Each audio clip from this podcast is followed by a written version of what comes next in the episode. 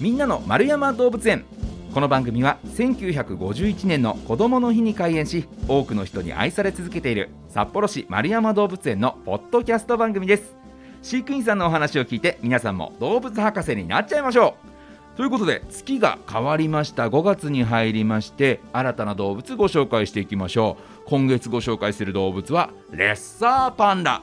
ね、レッサーパンダとっても愛らしい可愛らしい動物ですけれどもね、えー、どんな動物なのか詳しくお話ししてくださるのが動物専門員の大野博之さんです。大野さんこんにちは。こんにちは。よろしくお願いします。よろしくお願いします。さあまずね、えー、レッサーパンダについて伺う前に大野さんご自身のことも伺ってまいりますけれども、はい、大野さんはもう丸山動物園で働かれても結構長いですか？そうですね。大体1415年ぐらいになると思います、うんえその前とかも動物に関わるお仕事をされてっていう方なんですか？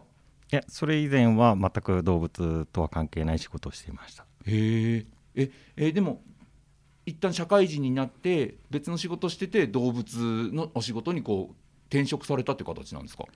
そうですね。あの札幌市役所の方に、えー、入ってから、えー、動物園に移動できるということを知ってちょっと興味がありまして。あなるほど。部署移動でってことですね、はい、えじゃあもともとはこう市役所に入られた時には特に動物園で働きたいなっていう思いではなくスタートしてだけれども動物園でも働けるんだっていうので希望を出したみたいなことですか？そうです。あの全く動物についての知識はなかったんですけども、はい、え動物園というちょっと仕事に魅力を感じて移動希望を出しました。へえ子供の頃からの憧れとかあったんですかなんか動物に対してとか。全くなかったんですけどはい。えでもなんか動物園いいなってなったんですね。そうですね。はいよっぽどストレスが溜まってたんですかね。溜まってますね。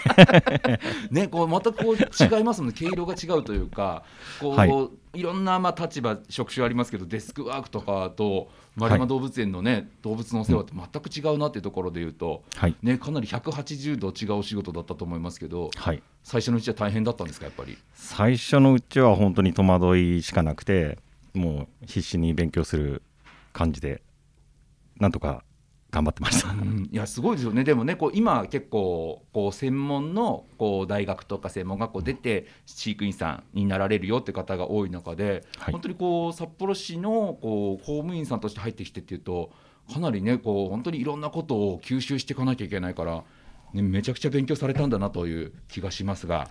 まあ、そんな努力家の大野さん、まあ、十数年ね丸山動物園にいらっしゃるということですけど担当してきた動物としてはこれまでどういった動物を担当してこられたんですか？そうですね。あのおそらく今園内にいる中で一番いろんな動物種を担当させていただいてると思うんですけども、はい、まあ、シマウマであったりマレーバクであったりダチョウペンギン、うん、ヒグマ、チンパンジーすごい幅広いですね。から、はい、えちなみにまだ大野さんがこう飼育担当していなくてこれまでしたことがなくて、はい、ちょっと次はこの動物飼育してみたいなって思ってる動物っているんですか？そうですねあの大型動物ばかり担当していたので、はい、ちょっと小型の動物を担当してみたいなとは思っています。ね、トガリネズミとかね、そうですね ねめちゃくちゃちっちゃい ところにね、はい、行くっていうのもありかもしれませんが、さあそんな中、えー、今回はですね伺うテーマのレッサーパンダということで、レッサーパンダご担当になってからももう何年か経ってらっしゃるんですか？今年で3年目になります。さあそんな、えー、レッサーパンダについて伺っていきますが、今週のテーマはこちら。元祖パンダはこっちのパンダレッサーパンダ。ということなんですけれどもそうなんですか？僕らが知ってるパンダはあの白黒のね大きいやつですよ。あれがパンダだと思ってるんですけど、はい、そうではないスタートはそっちじゃないんですね。そうなんです。あのもともとレッサーパンダの方がジャイアントパンダよりも先に、えー、発見されていました。はい不思議ですね。じゃあレッサーパンダの方をパンダって呼べばいいじゃんっていうことですもんね。はいそうですね。えこれパンダというこう生き物ですけどそっか僕らが知ってるパンダもあれはジャイアントパンダって呼ぶものなんですね。はい。そっか。だからパンダっていうのはもうレッサーパンダもパンダだしジャイアントパンダもパンダだしパンダの総称お大きな意味での呼び方がパンダなわけで、はい、ジャイアントパンダレッサーパンダ違うけど僕らは勝手にね後から出てきたジャイアントの方を本物のパンダだと思い込んでましたね。はい。へー。えちなみにこれはレッサーパンダ種類レッサーパンダとジャイアントパンダって種としては同じグループのものなんですかあれは？ジャイアントパンダはクマの仲間なので、はい。あのレッサーパンダはですねあのレッサーパンダ科に分類されていますので、はいはい種類としては別になりあます。別なんだ、はい、別なのになんでどっちもパンダってつけたんでしょうね。それが問題ですよね。そこが間違いの始まりというかこんがらがる始まりじゃないですかね。へー。えちなみにこのレッサーパンダですけれどもこうとってもね可愛らしい動物だなっていう印象はあるんです。ただ動物素人の僕からするとこうなんかアライグマともなんか似てるしこうアライグマとレッサーパンダっていうのは種としては近いんですかあれは？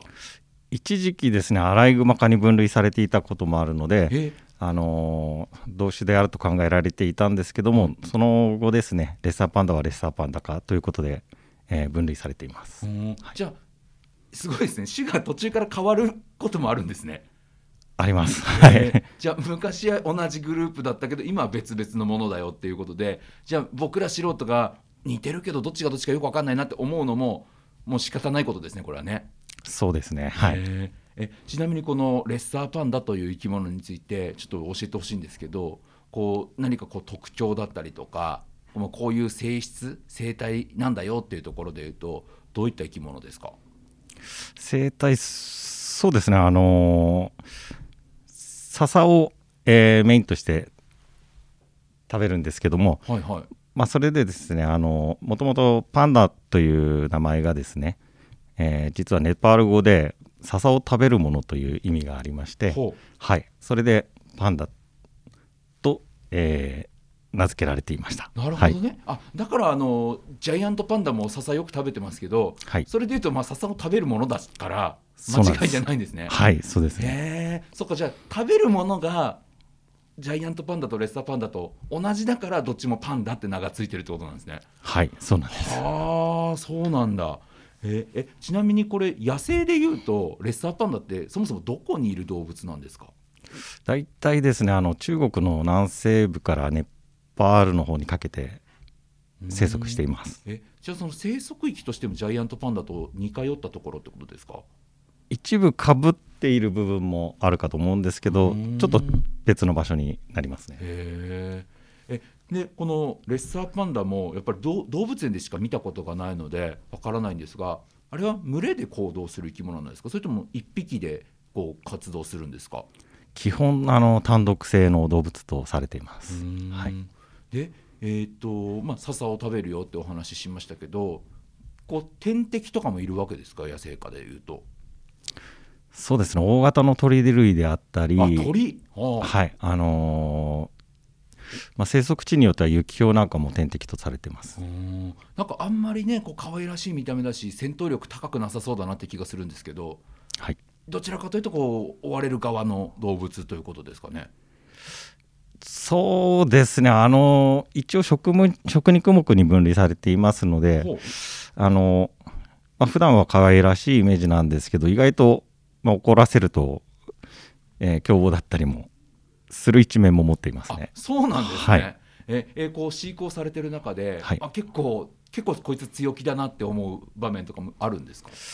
あのリンゴが大好きであのリンゴを渡すとね、はい非常に何をしても許してくれるようなところもあるんですけども 何をしても許してくれるリンゴがないとめちゃくちゃ噛んできますね。えーなんでリンゴ持ってこねえんだよ。そうですね。えー笹を食べるものなのに、はいリンゴ好きなんですね。そうですね。リンゴを食べるものと名付けてもよかったのかもしれないですね。本当ですね。はいえーえであとなんかこう木の上とかはい登るじゃないですか。はい。なんかあれですよねこう上の方にいるイメージあるんですけど、はい。野生下でも結構その木の上とかで生活するんですか？基本ですねあの昼間は樹上で、えー生活することが多くてですね、はい。まあ樹上で、ね、寝ていたりします、はい、昼間も寝てるってことは夜行性なんですか？そうですね夜行性に分類されているんですけどあのまあ、朝早くであったり夕方頃活発に動くと言われています、うん。こう他にレッサーパンダについての豆知識みたいなの何かいただけますか？実はですねあの手にですね第六の指というものがありまして、はい。あの手首の付け根に親指の代わりにですねはい。突起物がありましてそれを上手に支えるにしながら、えー物を掴んで食べることができます。へええ6本あるってことですか？じゃあ合計で。そうですね。指が6本で、はい。その6本目でこううまいこと挟むっていうことですか？そうですね。それがお人の人でいう親指の代わりになって物を掴むことができます。へええなんとなくねこう手で物を掴んで食べるっていうとお猿さんぐらいはい。なイメージですけど人間とお猿さんぐらいのイメージですけどすごいですね。ちょっと珍しいですよね。